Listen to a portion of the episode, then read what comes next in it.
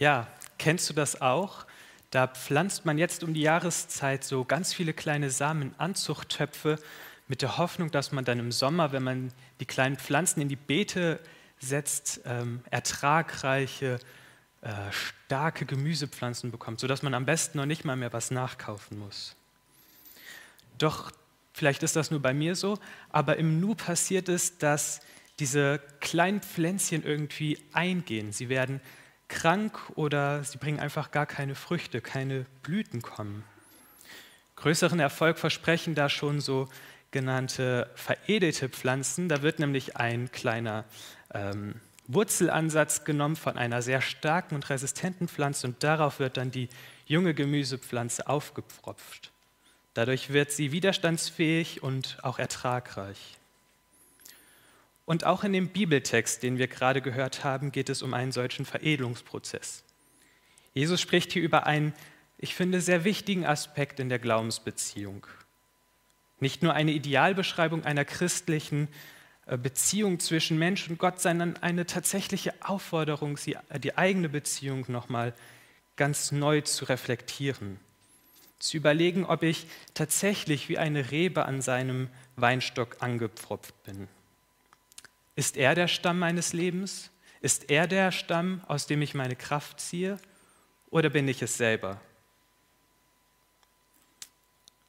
Ich vermute, dass jeder Mensch irgendwie Frucht erzeugen möchte. Das ist auch ein Stück weit etwas Gutes, etwas, was Gott in uns hineingelegt hat.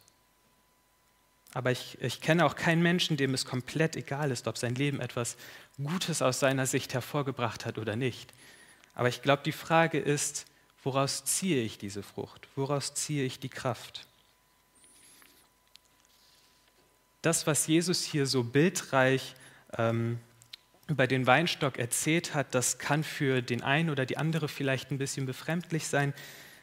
Es ist ein Bild, was uns irgendwie nicht so nahe ist teilweise. Aber aus der Sicht der Jünger war das Bild total eindrücklich. Der Weinstock ist nämlich ein Bild, das seinen Jüngern bereits aus ihrer heiligen Schrift bekannt ist. Im Alten Testament wird das Volk Gottes, Israel, immer wieder als Weinstock bezeichnet. Jesus provoziert seine Jünger irgendwie, ähm, indem er ihnen sagt, ich bin der wahre, wahre Weinstock. Er klaut ihnen ein Stück weit ein Teil ihrer Identität. Ähm, was Jesus damit eigentlich aber sagen möchte, ist, dass Israel als Weinstock sein Ziel verfehlt hat das Ziel, ein heiliges Volk zu sein und Gott zu dienen und mit ihm in einer engen Beziehung zusammenzuleben. So zu leuchten, dass auch andere Völker die Herrlichkeit Gottes sehen können. Oft spricht das Alte Testament davon, dass ja, Israel seinem Gott untreu wird. Ähm, Gott spricht zum Beispiel durch den Propheten Jeremia, ich aber habe dich gepflanzt als einen edlen Weinstock, ein ganz echtes Gewächs. Wie bist du mir denn geworden zu einem schlechten, zu einem wilden Weinstock? Und er stellt fest, dass ja sein Volk, selbst wenn es sich mit einer starken Seife, mit einer Lauge abwaschen würde, im Kern so verschmutzt ist, dass das nichts mehr ändern würde. Und das Problem liegt hier nicht bei Israel. Gott hätte jedes andere Volk aussuchen können. Und ich behaupte sogar, die zehn Frommsten hier unter uns, die würden es nicht schaffen, einen guten Weinstock zu bilden. Wir Menschen sind dafür anfällig, uns von Gott wegzuentwickeln. Denn in der Beziehung zwischen Mensch und Gott, da gab es einen Zerbruch. Ein so tiefschneidendes Ereignis, dass es uns Menschen unmöglich geworden ist, auf Dauer mit Gott in Beziehung zu bleiben. Früher oder später passiert es, dass wir uns irgendwie von ihm wegbewegen. Obwohl Gott sich nämlich liebevoll um seinen Weinstock gekümmert hatte, um Israel, ihn gepflegt hat, einen nahrhaften Untergrund zur Verfügung gestellt, ein Land, in dem Milch und Honig fließen, muss Gott feststellen, dass sein menschlicher Weinstock ähm, sich nicht so entwickeln konnte, wie er es sich gewünscht hat. Es fehlte was, was die Beziehung zu ihm aufrechterhalten kann. Wir schaffen es über einen gewissen Zeitraum vielleicht, ähm, sogar über ein paar Jahre, ähm, an Gott dran zu bleiben. Israel hat es sogar über einige Generationen geschafft. Doch irgendwann verlieren wir Menschen den Halt und wenden uns von Gott ab. Doch Gottes Liebe, seine Hoffnung, sein Wunsch, uns dabei zu unterstützen, unser Ziel zu erreichen, nämlich in Beziehung mit ihm zu leben, hat ihn dazu gebracht, einen neuen Weinstock zu pflanzen, nämlich sich selbst in Jesus Christus. Er selbst ist Mensch geworden, weil Gott selbst in der Lage, nur Gott selbst in der Lage ist, diese Verbindung wiederherzustellen. Christus ist der Einzige, der wahre Weinstock. Der Mensch, der sich als einziger geschaff, äh, geschafft hat, in Beziehung mit Gott zu bleiben, weil er Gott selbst ist. Jesus Christus ist der Einzige, der wahre Weinstock und auf ihn müssen wir uns aufpfropfen, um gute Frucht zu entwickeln. Gute Frucht meint zum Beispiel eine enge Beziehung zu Gott oder eine übersprudelnde Liebe, die sich auch auf unsere Nächsten und auf unser Leben auswirkt und zum Segen wird. Denn mit dieser Fruchtbarkeit wird in der Bibel immer wieder Gottes Segen verknüpft. In der Schöpfungsgeschichte heißt es zum Beispiel, seid fruchtbar und mehret euch. Und das verheißene Land ist ein fruchtbares Land. Die unfruchtbare Erde hingegen, die der Mensch im Schweiße seines Angesichts beackern soll, ja, das ist eine Konsequenz dieses Zerbruchs der Beziehung von Mensch und Gott. Und genau dieser Zerbruch ist so tiefgreifend, dass es uns unmöglich ist, aus eigener Kraft Frucht hervorzubringen. Jesus Christus ist der einzige, der wahre Weinstock. Auf ihn müssen wir uns aufpfropfen, um gute Frucht zu entwickeln. Doch am Weinstock aufgepfropft zu sein, das reicht allein nicht aus. Wir müssen vielmehr darauf äh, kommen, dass wir anwachsen. Ähm, es gibt zum Beispiel Menschen, die kommen zum Glauben, sie pfropfen sich auf Jesus, auf dem Weinstock an, leben ein frommes Leben, aber deren Beziehung zu Jesus schläft mehr und mehr ein über die Jahre. Es gibt Menschen, ähm, das kann sich zum Beispiel darin äußern, dass das Verlangen Jesus tiefer kennenzulernen, in seinem Wort zu stöbern oder mit ihm Zeit im Gebet zu verbringen, immer weniger wird. Viel lieber drehe ich mich morgens nochmal für 20 Minuten um. Ich höre auf dem Weg zur Arbeit einen Podcast. Ich fahre noch mal eine Runde mit dem Fahrrad, um mich richtig auszupowern. Oder ich verabrede mich abends mit meinem Netflix-Abo auf der Couch. Alles für sich genommen gar keine schlechten Dinge. Ich genieße es total, wenn ich ähm, ja, meinen Körper nochmal auf dem Fahrrad richtig auspowern kann oder wenn ich mich morgens nochmal umdrehen kann, um richtig auszuschlafen und Kraft für den Tag zu sammeln. Und auch beim Podcast hören, da lerne ich unglaublich viele Dinge.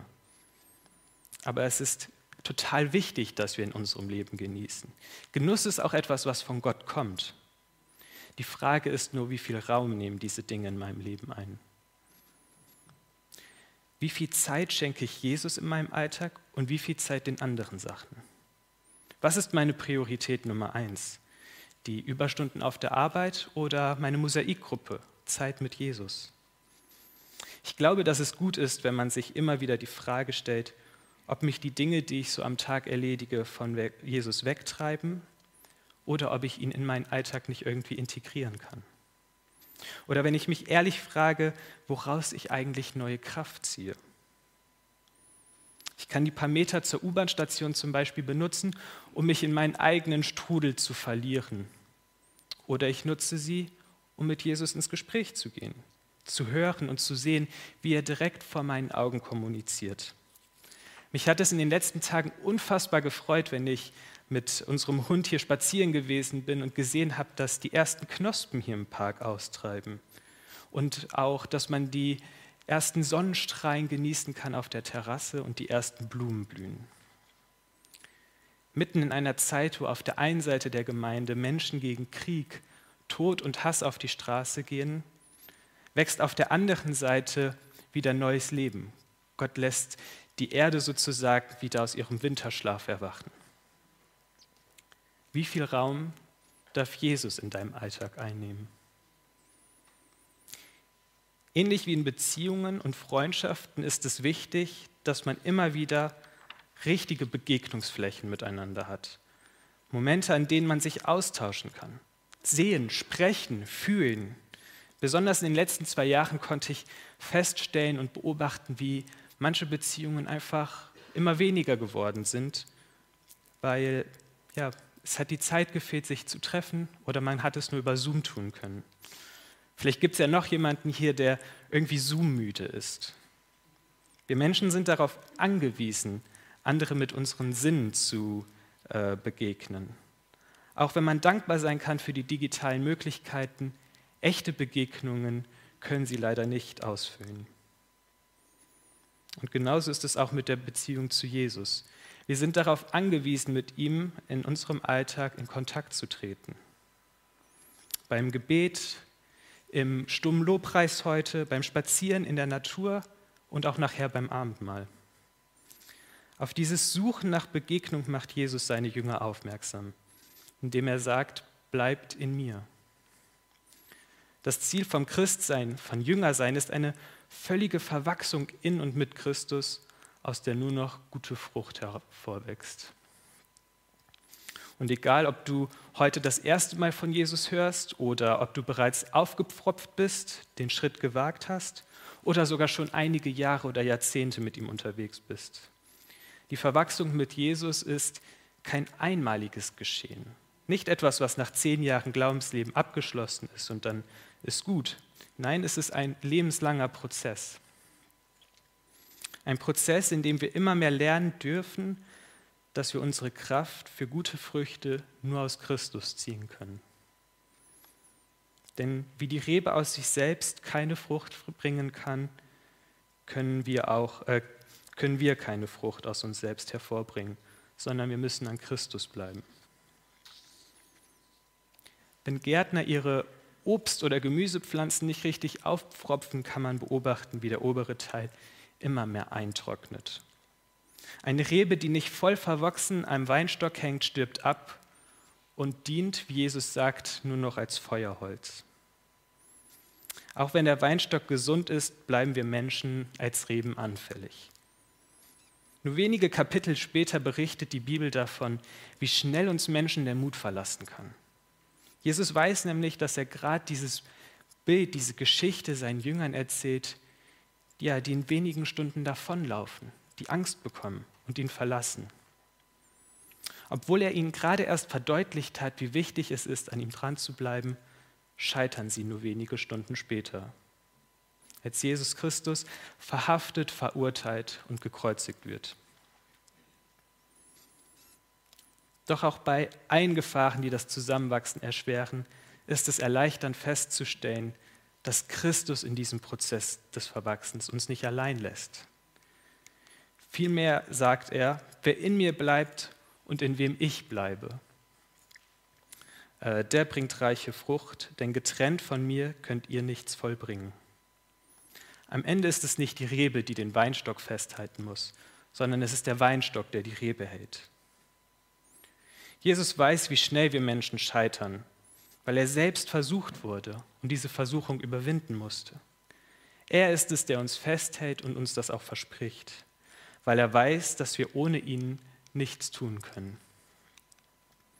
Auch wenn deine Kraft zum Festhalten fehlt, hält Jesus dich in seiner Hand. Und noch etwas verspricht uns Jesus. Wenn ihr in mir bleibt und meine Worte in euch bleiben, dann bittet um alles, was ihr wollt, ihr werdet es erhalten. Also irgendwie auch eine krasse Zusage, finde ich, oder? Aber stimmt das eigentlich? Bekommt man immer das, was man erbetet?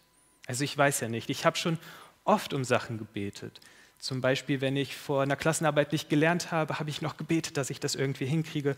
Und Ganz selten ist es dann tatsächlich eingetreten. Und auch andere Christinnen und Christen, die ich kenne, haben schon oft gebetet und gefleht, dass Gott eingreift. Und es hat sich nichts getan. Gerade in den letzten drei Wochen haben viele von uns gebetet und gefleht. Und jetzt? Der Krieg ist immer noch im Gang. Ich glaube, dass das, was Jesus hier meint, kein Freifahrtschein oder ein Wunschautomat ist, wenn wir in Christus sind, dann verschiebt sich unser Blickwinkel. Weg von meinen Interessen, von meinen Wünschen, hin zu Gottes Weg, hin zu Gott. Wenn wir in Christus bleiben, dann dürfen wir von ihm beten und begehren lernen. In den vergangenen Wochen hatten wir hier in der Gemeinde eine Themenreihe zu den zehn Geboten.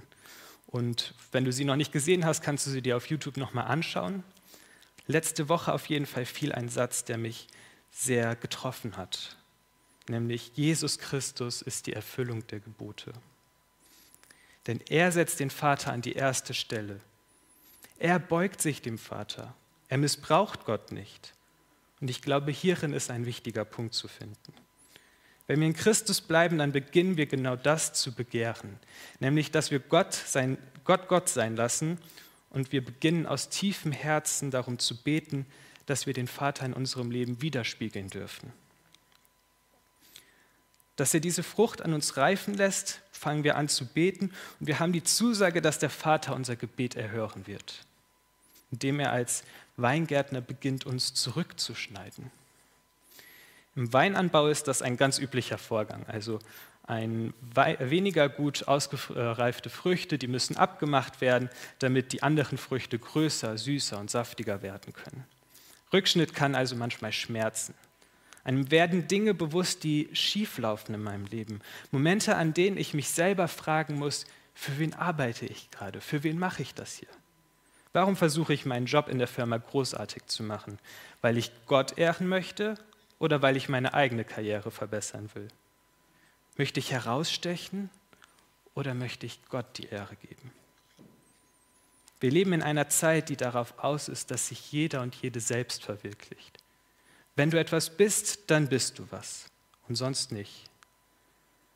Wenn du einzigartig bist, wenn du erfüllt bist, wenn du erfolgreich, wenn du glücklich oder sonst irgendwas bist. Das sind Dinge, die sich jeder wünscht und nach denen alle auch irgendwie streben. Und das sind ja auch Dinge, die richtig gut sind, richtig gut sein können und auch wichtig für unser Leben sind. Doch es kommt auf die Herzenshaltung an, ob das gute oder schlechte Früchte werden. Wenn wir jedoch in einer verwachsenen Beziehung mit Jesus sind, wird Gott uns immer wieder unreine Punkte in unserem Leben aufzeigen. Er setzt immer wieder mit seiner Gartenschere an und macht deutlich, dass an dieser oder an jener Stelle noch ein bisschen das Herz beschnitten werden muss. Das tut weh, aber das ist notwendig. Wie gut uns das gelingt oder nicht, das liegt letztlich nicht in unserer Hand. Wir können es zwar versuchen, aus uns selbst heraus zu machen, eine Herzensveränderung aus uns selbst heraus zu bewirken, aber ich glaube, das wird keine nachhaltigen Auswirkungen haben, sondern wir können nur darum beten und hoffen, dass Gott der Weingärtner, durch unsere Beziehung zum Weinstock unsere Herzen verändert.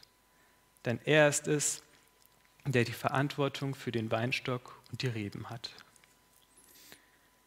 Jesus Christus ist der Einzige, der wahre Weinstock. Auf ihn müssen wir uns aufpfropfen, um gute Frucht hervorzubringen.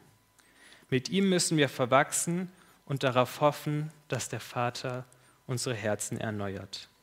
Amen.